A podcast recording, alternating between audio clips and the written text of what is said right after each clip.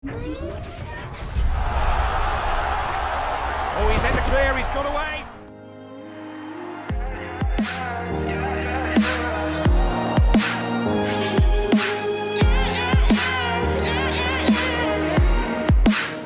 Salve pessoal, aqui é o Rafael para mais um episódio de Além do Placar. E o título de hoje é Resumo da temporada: Destaques, surpresas e decepções. Bom, basicamente eu vou falar sobre cada time um pouquinho ali, trazendo algumas estatísticas e o que eu achei do campeonato de cada um deles, beleza? Mas antes de nós entrarmos no, no tema de hoje, eu vou ler aqui os comentários.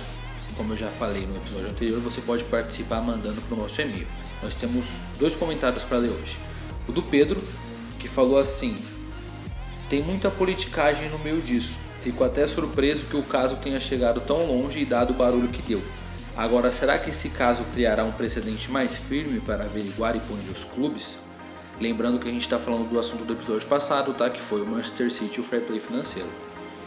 Bom, Pedro, realmente tem muita politicagem. Uma grande prova disso é que uma semana depois, basicamente, o Fenerbahçe foi punido pelo fair play financeiro por não entrar ali no equilíbrio de contas e ele vai ter que pagar uma multa de 20 milhões, se eu não me engano enquanto o Manchester City não foi punido. Eu não acho que vai, ser, vai ter um precedente mais firme, porque a decisão que favoreceu o Manchester City na verdade enfraqueceu a UEFA. Então, na verdade, o cenário mais provável é que a UEFA perca força para poder punir os clubes. Nós temos um comentário do Michel também que falou o seguinte: o fair play financeiro já provou que não funciona e tem que acabar. Bom, Michel, eu já não concordo com você porque a principal função do fair play financeiro é acabar com as dívidas do, dos clubes e impedir que eles cheguem à falência. Para mim, ele foi bem sucedido nessa primeira questão. Agora, a UEFA tem que desvencilhar, ela tem que decidir se ela realmente quer promover o equilíbrio de clubes ou não. E caso ela queira, a minha sugestão é que criasse um novo comitê com outras regras para poder aí sim controlar o equilíbrio dos clubes na Europa. Mas chega disso, vamos para o nosso tema de hoje. E não tem como começar por outro lugar que não pelo título do Liverpool, né? 30 anos de jejum quebrados com esse título do Liverpool, sem precedentes, né? A campanha cheia de recordes. E eu vou citar alguns desses recordes para vocês, olha. 32 vitórias, é o maior número de vitórias empatado com o City em 2017-2018. 99 pontos é a segunda melhor campanha da história, empatada também com o City. E o Liverpool foi campeão com 7 rodadas de antecedência. Isso é um recorde para a Premier League. Você tem uma noção de como o clube está com prestígio? O Henderson foi eleito o melhor jogador da temporada pela imprensa inglesa. E olha que ele não tem números tão absurdos comparados a outros jogadores, mas o Liverpool está bem em alta. E é claro que se a gente vai falar de Liverpool, tem que falar do trio de ataque Salah, Mané e Firmino. Salah com 19 gols e 10 assistências, Mané com 18 gols e 7 assistências e o Firmino com 9 gols e 8 assistências, sempre contribuindo muito, sendo importante para o Liverpool. Além disso, a gente pode destacar a boa temporada do Fabinho, que se firmou ali no meio do campo, foi uma peça muito importante.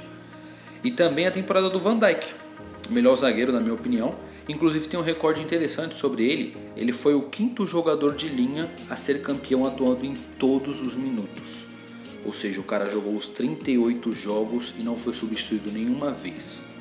Bom, aproveitando que a gente está falando de números, eu vou passar rapidinho para vocês as estatísticas gerais da Premier League, beleza? Tipo artilharia, assistências, vou passar o top 3 de cada categoria. Bom, o artilheiro foi o Vardy, James Vardy do Leicester com 23 gols. Inclusive, ele bateu o recorde de artilheiro mais velho da Premier League. Ele tem 33 anos. O recorde anterior era do Drogba, com 32, que foi artilheiro lá em 2009 e 2010. Em segundo lugar ficou o Aubameyang, do Arsenal, com 22 gols.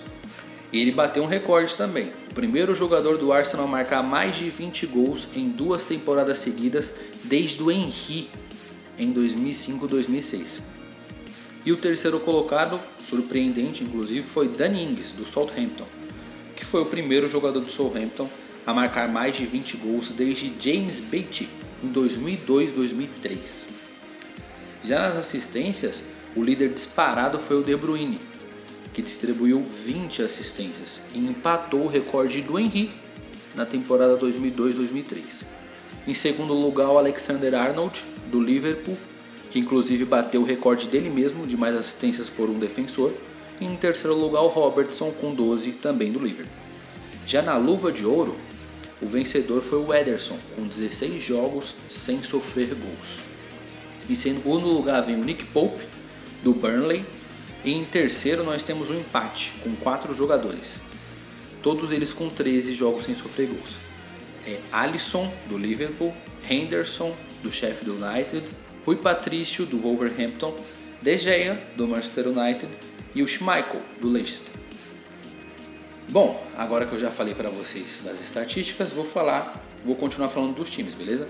O Manchester City, que ficou em segundo lugar, sem surpresa nenhuma, a gente sabia que o título seria disputado entre o Liverpool e o City. E o City caiu de rendimento, apesar de uma temporada boa, com o melhor ataque e a segunda melhor defesa, não foi uma temporada tão boa quanto os anos passados. Mas ainda assim a gente tem como destaque o De Bruyne, que finalmente conseguiu ficar longe das lesões, contribuiu com 20 assistências, 13 gols, foi líder de oportunidades criadas na Premier League com 136 e líder de participações diretas em gols com 33. Além dele, a gente pode dar destaque para o Sterling com 20 gols, para o Ederson, que ganhou a luva de ouro, o Gabriel Jesus foi bem também com 14 gols e 7 assistências e o Mahrez com 11 gols e 9 assistências. Impressionante como o Manchester City tem profundidade de elenco, né? Mesmo quando alguns jogadores não vão bem, sempre aparecem outros. A surpresa do time para mim foi o Foden. Ele ganhou vários minutos nessa temporada e mostrou que pode contribuir. Inclusive com a saída do Davi Silva, ele surge como o principal candidato a substituir ele. O ponto negativo da equipe é a defesa, que caiu de nível eu já não considero a defesa do City tão boa. Lesões e inconsistências foram problemas. O melhor jogador da defesa para mim, que é o Laporte, se machuca demais. O Stones também tem problema de lesão. E decepção para o João Cancelo, que chegou para tomar conta da lateral direita, custou 65 milhões de euros e não conseguiu se firmar no time mesmo com a lesão do Walker. Bom, no terceiro lugar nós tivemos o Manchester United, o campeonato do Manchester United pode ser dividido entre antes do Bruno Fernandes chegar e depois do Bruno Fernandes chegar. É impressionante o impacto que o português teve no time. Foi imediato. Em, nove, em 14 jogos que ele participou, o Manchester United não perdeu nenhum. Foram 9 vitórias e 5 empates. E ele fez 8 gols e distribuiu 7 assistências com certeza foi o ponto de virada para o time ficar em terceiro lugar e se classificar para a Champions League. Apesar disso, nós tivemos outros destaques, como o Rashford, com 17 gols e 7 assistências, e o Marcial, que parece ter se achado ali né, no, no ataque como camisa 9, com 17 gols também e 6 assistências.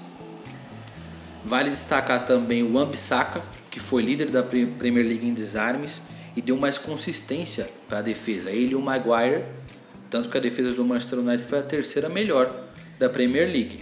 Fora isso, o Fred finalmente começou a mostrar que veio, né? Ganhou mais minutos, ele e o McTominay, e formaram uma dupla interessante ali no meio de campo. A surpresa para mim é o Greenwood. Claro que ele era visto como uma promessa, mas ele conseguiu contribuir muito rápido. Foram 10 gols e uma assistência na temporada de estreia dele praticamente Dá um olho nesse menino para o futuro. E o ponto negativo fica pelo De Gea. É impressionante como um dos melhores goleiros dos últimos cinco anos vem caindo de produção de uma maneira incrível. Ele está cada vez menos confiável e começa a pôr aquela pulga atrás da orelha se o Manchester United deve trocar de goleiro, né? Bom, nosso próximo time é o Chelsea, que ficou em quarto lugar. O Chelsea fez um trabalho excelente com o Lampard. Foi uma ótima mescla de desenvolvimento dos jovens com bom desempenho de alguns veteranos. Né? O Lampard conseguiu fazer, por exemplo, o William jogar bem, o Aspilicueta, até o Marcos Alonso voltar a jogar bem e ainda assim desenvolveu vários jogadores novos.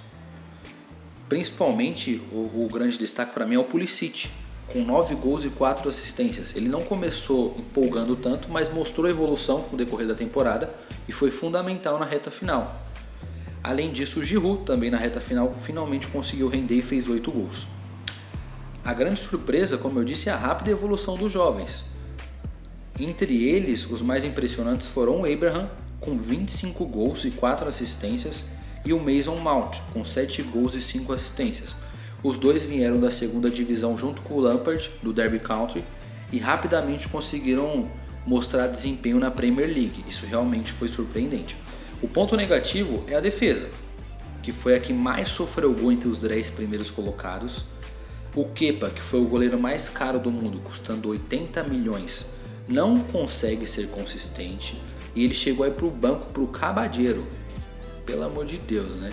Se ele fosse para o banco para um goleiro bom, mas a partir do momento que você coloca um goleiro que não é confiável, que nem um Cabadeiro, para poder colocar o Kepa no banco, é porque tem alguma coisa muito errada. Bom, nosso próximo time é o Leicester, que inclusive fez uma campanha surpreendente, fez um ótimo primeiro turno, chegando a ser vice-líder da Champions da Premier League por muito tempo. Mas por conta de lesões e por falta de profundidade no elenco, por ter um orçamento menor, o time acabou ficando para trás. Você ter uma noção de como foi diferente o primeiro turno para o segundo turno, eu vou trazer alguns dados. Ó. Nos 16 primeiros jogos, o time teve um aproveitamento de 75%, com 39 gols marcados e 10 sofridos. Já nos últimos 22 jogos, aproveitamento de 39%, com 28 gols feitos e 30 sofridos. A oscilação custou caro e custou a vaga para a Champions League para o Leicester. Ainda assim, nós tivemos vários jogadores interessantes se destacando. O Vardy foi o principal com 23 gols e 5 assistências, mas o James Madison também apareceu muito bem. Ele foi o dono ali do meio de campo, junto com o Ndidi e o Tillemans. O Ricardo Pereira e o Tewell, que são os laterais direito e esquerdo, fizeram uma temporada em alto nível. Inclusive, na minha opinião, eles só estão abaixo como dupla de laterais do Robertson e do Arnold do Liverpool. Eles são a segunda melhor dupla de lateral na minha opinião. O Harvey Barnes, também vindo do banco ou começando como titular, conseguiu contribuir com 6 gols e 8 assistências. E a grande surpresa foi o lateral, o, o zagueiro turco Sonhoku, que substituiu o Maguire e não fez com que a torcida do Leicester não tivesse nenhuma saudade do Maguire. Jogou muito bem, forte pelo alto, sabe sair jogando, ajuda na construção das jogadas, realmente foi impressionante. O ponto negativo, além da oscilação do time, para mim foi o Dennis Pratt. Foi um meia contratado depois de boa temporada pela Sampdoria e a intenção era que ele encaixasse esse meio do, do time do Leicester, mas ele não conseguiu ser tão relevante e demorou para se adaptar. Ainda assim, não fez uma temporada horrível. Vamos ver se no ano que vem ele consegue ser mais relevante. Em sexto lugar, o Tottenham. Tottenham começou o campeonato de uma maneira horrível e com isso o Pochettino acabou sendo mandado embora e numa troca que eu considero questionável, os Spurs trouxeram o Mourinho para ser o técnico do time. E a gente já sabe como é o trabalho do Mourinho por esses últimos anos, né? É aquele time meio travado, que não joga bem, mas que ganha e com isso o Tottenham se classifica para a Europa League. O grande destaque, de novo, foi o Harry Kane, com 18 gols e 2 assistências, mas ele acabou se machucando bastante e o Son assumiu o protagonismo. Melhor temporada dele está no auge, com 11 gols e 10 assistências. Além dele, o Lucas fez uma temporada interessante, conseguiu achar ali o lugar dele no time, e o Lo Celso, principalmente depois da chegada do Mourinho, conseguiu ganhar bastante espaço no time também. A surpresa, para mim, foi o goleiro Gaziniga, o Loris se machucou, quebrou o braço e o reserva, que é o Gaziniga, precisou ser titular em 17 jogos. E ele pegou muito, não deixou a desejar, não comprometeu, foi impressionante. Eu não conhecia ele, por exemplo, fiquei impressionado. A decepção foi o Dele Alli. Ele não teve números tão ruins, fez 8 gols e deu 4 assistências, mas se esperava muito dele. Ele é aquele cara que estava encaminhando para ficar no primeiro patamar, um craque mas não conseguiu dar o último passo na evolução e acabou ficando para trás. Em sétimo lugar, uma das outras, uma surpresa também, o Wolverhampton. Wolverhampton que mostrou que a temporada passada não foi uma exceção, manteve o alto nível e consolidou o trabalho do técnico Nuno Espírito Santo. O time que subiu da, da segunda divisão no ano retrasado, teve uma boa campanha na temporada passada, indo para a Europa League, e agora novamente uma boa campanha.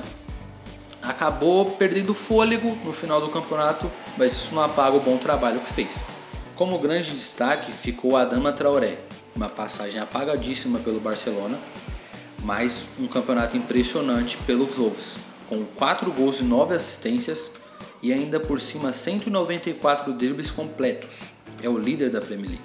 Além dele, o Raul Jiménez, centroavante mexicano, com 17 gols e 6 assistências. Além disso, foi o segundo jogador que mais finalizou na temporada.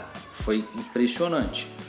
Fora eles, mais uma boa temporada do Rubem Neves, que é um meio-campo que ajuda na construção de jogadas ainda, volta para marcar, e do João Moutinho também. A grande surpresa, na minha opinião, foi o Sainz, que era volante virou terceiro zagueiro, Wolverhampton jogando com um esquema de 3-5-2 e deu muito certo. Ele é o líder do time em desarmes e também tem bons números em interceptações e duelos aéreos vencidos. A decepção não teve nenhuma específica, a temporada foi dentro do esperado, só faltou um pouco de fôlego na reta final. Mas eu esperava um pouco mais do Podens, que chegou agora na janela de janeiro, mas ele acabou de chegar e pode não ter se adaptado bem ainda. Eu espero ver um pouco mais dele no ano que vem, porque ele veio do Olympiacos com bastante expectativa eu acho que ele pode mostrar mais do que mostrou até agora. Em oitavo lugar, o Arsenal. Que decepção. Nada dá certo para o Arsenal de novo. Um começo muito instável, onde as contratações caras que o time fez não renderam, acabou custando o cargo do técnico Naemer. Com isso, a diretoria do Arsenal foi ousada e decidiu apostar no ex-jogador do próprio time, o Arteta, que era auxiliar do Guardiola no Manchester City. Depois da chegada do Arteta, o time melhorou, conseguiu mostrar um jogo, um estilo de jogo mais definido, mas ainda assim deixou a desejar. E com isso, fez a sua pior campanha desde 1994 ou 1995. Apesar disso, alguns jogadores novos que vieram da base conseguiram mostrar desenvolvimento e fica uma esperança para o ano que vem. O grande destaque do time é o Aubameyang, com 22 gols e 3 assistências. Outro ponto interessante foi o Leno, goleiro que parece ser o único ponto confiável na defesa do time e foi um dos melhores goleiros da competição. Além deles, o Saka e o Dani Ceballos também mostrou algumas coisas interessantes, além do Nketiah, o atacante da base, que mostrou evolução com o Arteta. A grande surpresa foi o Gabriel Martinelli. Saiu do Ituano com muita expectativa e virou chorou da torcida rapidamente conseguiu contribuir com gols, conseguiu dar uma nova dinâmica no ataque do Arsenal, inclusive colocando o Lacazette no banco algumas vezes, e realmente foi muito interessante. Ah, Para falar de decepção, o Arsenal é um prato cheio, né? Principalmente na defesa, mas a grande decepção para mim foi o Davi Luiz, com uma das piores temporadas da sua carreira, inclusive ele bateu um recorde absurdo ele sozinho fez 5 pênaltis em 33 partidas. Nunca um jogador tinha feito tantos pênaltis em uma só edição como ele. Pra você ter uma noção, ele cometeu mais pênaltis sozinho do que 11 times inteiros no campeonato. Além disso, Mustafi, Colasinati, até mesmo Bellerin. A defesa do Arsenal não é boa. Eles ainda tentaram contratar alguns jogadores. O Pablo Mares chegou, parecia que ia dar certo, mas acabou se machucando, então nada dá certo para o Arsenal. Vamos para mais um ano sem o Arsenal ganhar nada. Em nono lugar, a grande surpresa do campeonato para mim, o Sheffield United com uma história impressionante. Eles vieram da segunda divisão no ano passado e quase conseguiram uma vaga em competições europeias. Sólido defensivamente e eficiente no ataque, o time que tem um estilo com muitos passes longos e muita liberdade e mobilidade pelos lados, com os alas, foi a me quarta melhor defesa do campeonato. Fez bonito, já que a sua última aparição na primeira divisão tinha sido em 2006-2007. O grande destaque do time foi o Dean Henderson, goleiro que pertence ao Manchester United. 13 jogos sem sofrer gols e 96 defesas. Mas a grande surpresa para mim é o técnico Chris Wilder. Desde 2016 no time, ele pegou o time na terceira divisão, foi campeão da terceira divisão. No segundo ano na segunda divisão, subiu para a primeira. É impressionante o que ele fez, é impressionante o que ele consegue tirar do time. É um time gostoso de se assistir, apesar das limitações técnicas. O time não tem nenhum super craque, nenhum jogador que se destaca dos outros, mas todo mundo corre dobrado para cobrir o companheiro e para poder cumprir os objetivos da equipe. Realmente virou o xodó. Decepção nenhuma. Para um time que subiu como um dos favoritos a bater e voltar, cair para a segunda divisão de novo, para um nono lugar, sem decepções. Foi uma temporada dos sonhos para o Sheffield. Em décimo lugar, a gente tem o Burnley. Burnley é aquele time que já é conhecido pelo estilo defensivo. Não é à toa que seus principais destaques, inclusive, são na defesa. O principal destaque do time é o Nick Pope, que para mim foi o melhor goleiro da temporada, com 15 jogos sem sofrer gols e 120 defesas. E também o Tarkovsky, zagueiro líder do time em rebatidas, interceptações, desarmes e duelos aéreos vencidos. Ou seja, em todas as estatísticas defensivas ele é líder. Além disso, o artilheiro australiano Chris Wood, com 14 gols, fez aqueles golzinhos e garantiu essa colocação do Burnley. A grande surpresa para mim foi o Jay Rodrigues, que já foi jogador do Burnley, chegou sem muita expectativa, mas para cumprir elenco, mas fez gols importantes, ficou com 8 gols aí, uma assistência, e realmente foi interessante a volta dele, foi importante para o time. A decepção, para mim, foi o Ashley Barnes, que é a principal referência técnica da equipe, no ator é o camisa 10. Ele vinha de uma boa temporada no ano passado, mas não conseguiu manter o nível de atuação e ficou deixando muito a desejar principalmente pelo fato do ataque do time ser tão limitado. Sem a boa temporada do Ashley Barnes, isso ficou ainda mais visível. Em 11 lugar vem o Southampton. O Southampton foi uma história interessante. O time vinha de uma péssima temporada. Uma péssima temporada. E o fundo do poço foi quando o time tomou uma senhora goleada de 9 a 0 para o Leicester. Depois disso, não tinha muito o que piorar, né? E o time, na verdade, começou a melhorar. Conseguiu fazer uma campanha tranquila, ganhando as suas vitórias, foi um bom visitante, conseguiu somar pontos dentro de casa e ficou ali no meio da tabela. Um dos grandes responsáveis por essa campanha tranquila do Southampton é o Danny Ings, com 22 gols e duas assistências. O jogador que foi mandado embora do Liverpool, realmente mostrou que pode jogar em alto nível e foi importantíssimo para o time. Além dele, destaque também por Ward Prowse, com 5 gols e 3 assistências, foi líder do time em desarmes e vice-líder em interceptações e passes completos. Aquele cara que movimenta o meio de campo foi muito importante. A surpresa foi o zagueiro Bednarek, que foi líder do time em interceptações, duelos aéreos e rebatidas. Ele teve uma grande evolução em relação à temporada passada e surge como um pilar para a defesa do Southampton nas próximas temporadas, já que ele é um jogador novo. E a decepção foi o T. Adams, não fosse as boas atuações que ele teve agora no finalzinho da temporada, onde ele marcou alguns gols, ele seria uma decepção maior ainda. Ele foi contratado por 16,7 milhões de euros, com a esperança de ser artilheiro, centroavante, jogador que faz gols, e rendeu muito pouco. E ainda não fez o suficiente para justificar o investimento. Fez o mínimo que se esperava dele. O Everton em 12. O time chegou para essa temporada com uma grande expectativa, depois de gastar 117 milhões na janela de transferência, mas infelizmente isso não se traduziu em resultados, já que depois de 15 rodadas o time só tinha 19 pontos e estava na 15ª posição. Com isso o técnico Marco Silva foi demitido e chegou o Ancelotti, cara do Ancelotti. O time melhorou, conseguiu engatar alguns bons resultados, subir na tabela e vinha de um bom momento quando aconteceu a pausa por conta da pandemia. Depois da pausa, o time não conseguiu se encontrar, não conseguiu repetir as boas atuações e acabou decepcionando com uma campanha apenas mediana. Ainda assim, teve alguns destaques, como o Richarlison, com 13 gols e 3 assistências, foi o melhor jogador da equipe na minha opinião, e o Calvert-Lewin, com 13 gols também, e que evoluiu muito com a chegada do Ancelotti. Com a mudança do esquema para um 4-4-2, ele jogando junto com o Richardson no ataque, os dois tinham muito mais liberdade e mobilidade de movimentação e acabaram completando o jogo um do outro, foi bem interessante.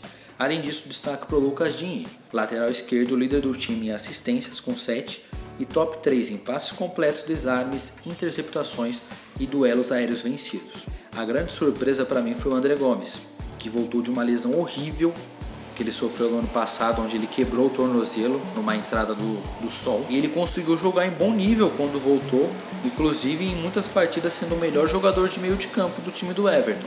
Fiquei bem impressionado pelo fato dele ter voltado tão bem, de uma lesão tão complicada.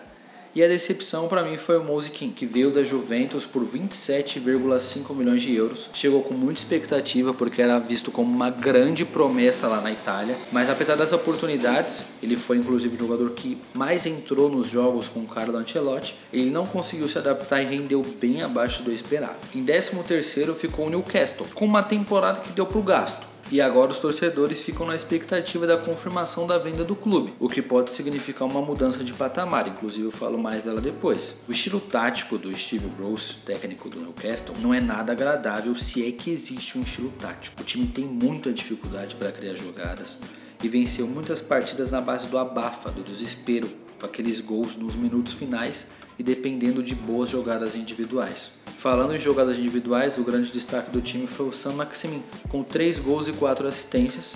Ele que veio nessa, nessa janela de transferências custando 18 milhões de euros, certamente valeu a pena, porque apesar dos números modestos, era o único jogador que desequilibrava e mudava a dinâmica do time.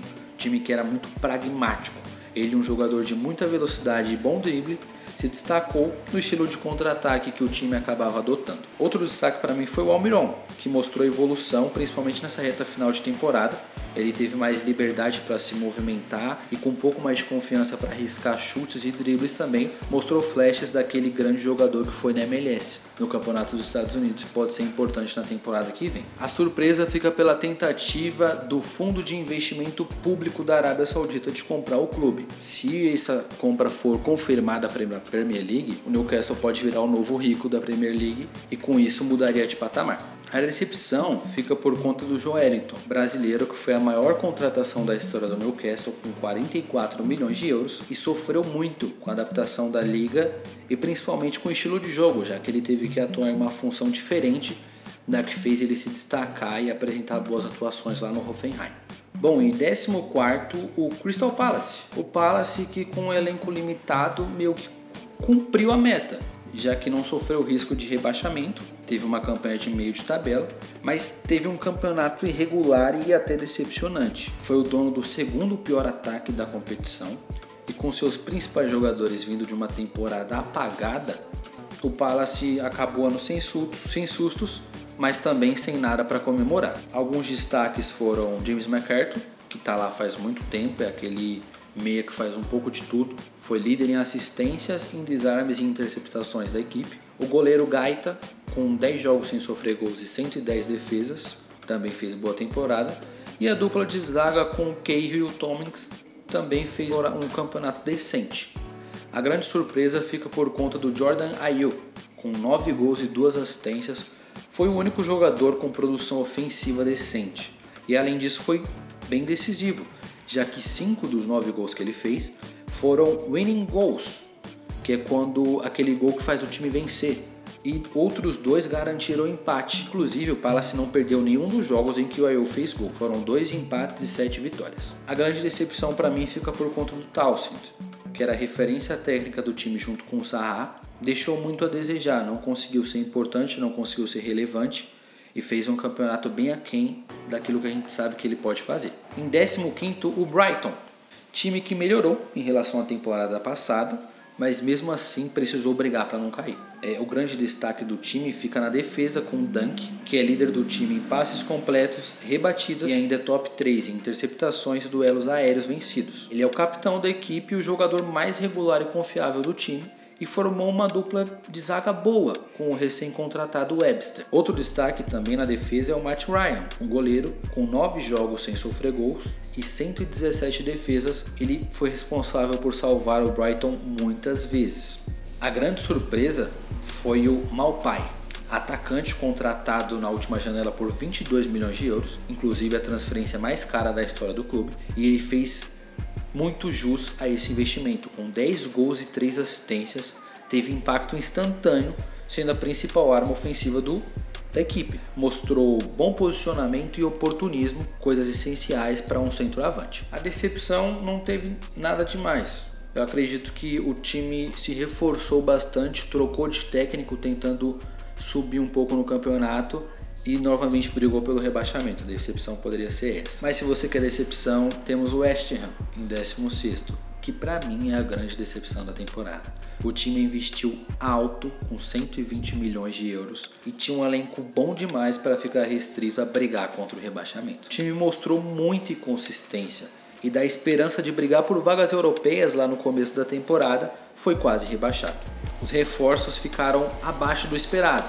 Os principais, o Sebastian Haller, depois de uma ótima temporada pelo Frankfurt, e o Pablo Fornaus, depois de uma boa temporada pelo Vila Real, não conseguiram produzir no mesmo nível na Premier League. Apesar disso, nós tivemos alguns destaques. O Diop, zagueiro francês, para mim mostrou evolução e pode ser um jogador interessante no futuro para a zaga da equipe. O Snodgrass fez uma temporada mediana, com 5 gols e 5 assistências. E é claro, o Declan Rice, que é o líder do time em passes completos, desarmes e interceptações, e parece ser a única constante em um time estável e regular. É um ótimo jogador, marca muito bem e também sabe sair jogando e organizar a equipe, inclusive pode sair em breve do time. A grande surpresa foi o Mikael Antônio, com 10 gols e 3 assistências. Ele simplesmente voltou voando após a paralisação, fez 8 gols nas últimas 8 partidas e foi importantíssimo para a equipe escapar do rebaixamento. A decepção, difícil citar só uma, né? Mas para mim foi o Felipe Anderson. Depois de ser importante na última temporada, eu esperava que ele fosse um dos protagonistas do time, dando um salto de produção. Mas ele não conseguiu repetir o desempenho, acabou perdendo muito espaço, chegando inclusive a ficar parado no banco de reserva sem nem entrar em muitas partidas. Outro time tradicional e que decepcionou foi o Aston Villa, em 17, quase foi rebaixado foi outro time que investiu muito, 159 milhões de euros na janela, mas não conseguiu obter o retorno em campo. A defesa foi a segunda pior do campeonato, atrás somente do Lanterna Norwich.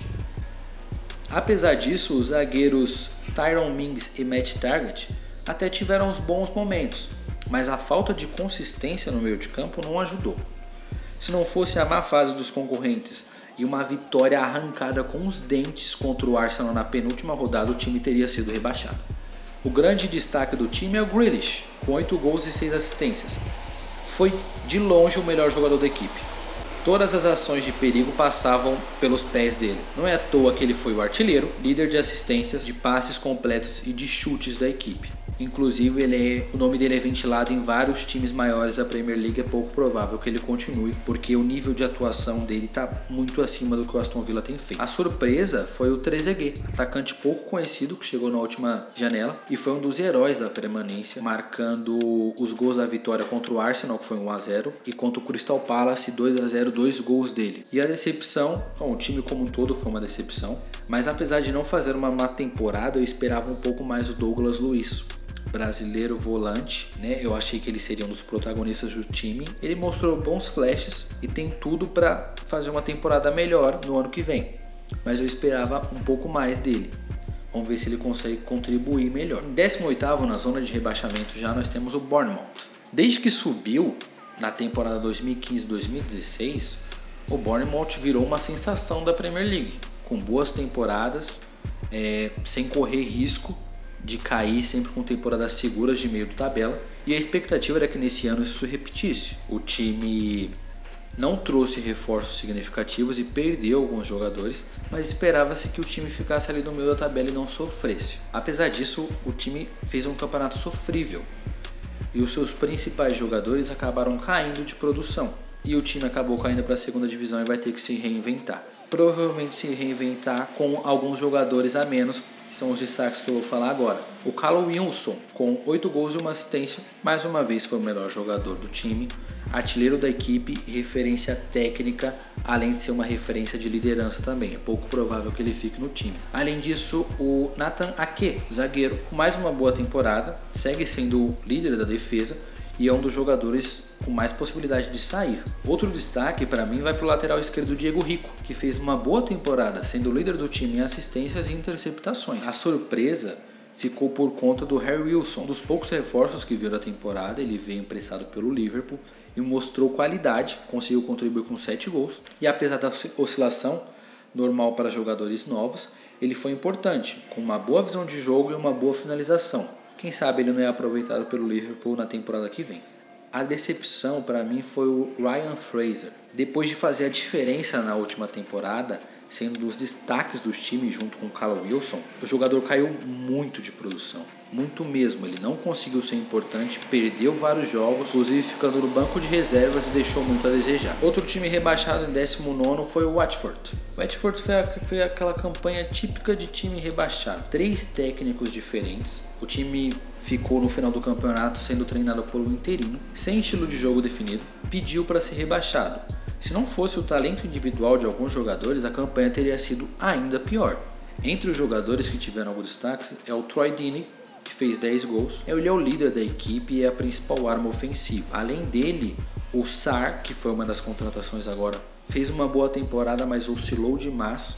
E o volante Capui acabou sendo o líder do time em interceptações e desarmes e mostrou aí que pode ser interessante agora na segunda divisão, que o time caiu.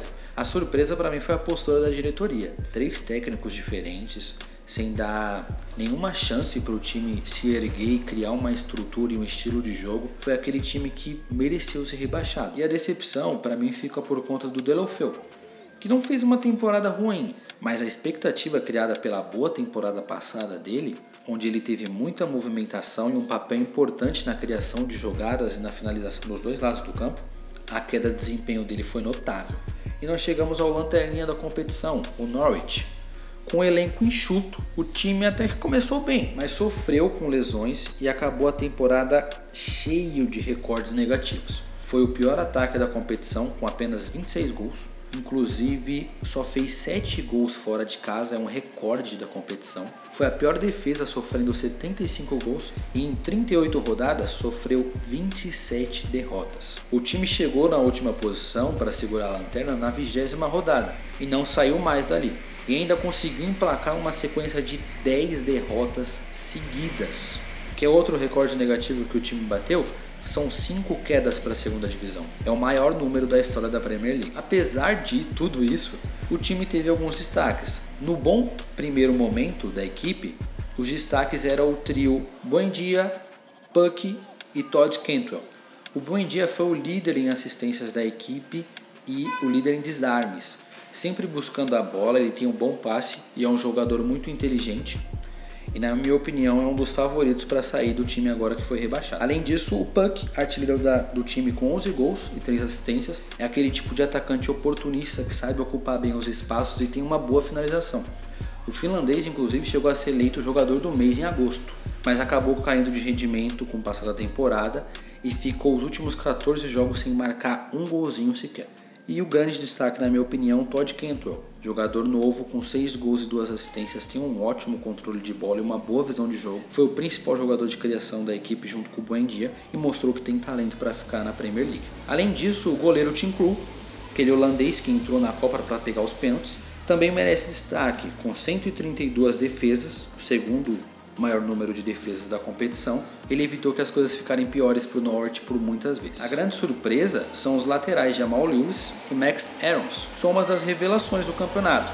Mostraram muito talento, com muito muito apoio físico e boa movimentação e podem inclusive também sair do time. A decepção, é claro, fica pela péssima campanha. O time tem um estilo de jogo interessante, baseado na posse de bola e sempre propondo o jogo, e era o principal candidato a fazer um bom campeonato daqueles que subiram da segunda. Por ironia, o time que foi campeão da segunda divisão, o Norwich, acabou sendo rebaixado e o Sheffield, que era um time que tinha tudo para bater e voltar, fez uma campanha histórica e ficou em nono lugar. Um outro ponto positivo para encerrar foi a atitude da diretoria, que deu um voto de confiança, entendeu as limitações do time e manteve o técnico Daniel Fark, que fez um bom trabalho nesses anos que vem à frente do Norwich. Bom, pessoal, é isso. O episódio de hoje foi um pouco maior, mas como sempre, aí eu espero que vocês se tenham gostado, que sigam a gente lá no Instagram. O nosso Instagram é podcast além do placar. E se você tiver algum comentário, sugestão ou pergunta, pode mandar lá para o nosso e-mail, além do placar, hotmail.com, que eu vou ler no começo de todos os episódios, como eu li os de hoje, beleza? E a gente vai se falando e fica aí na expectativa para os próximos episódios. Por hoje é só. Tchau, tchau e até a próxima.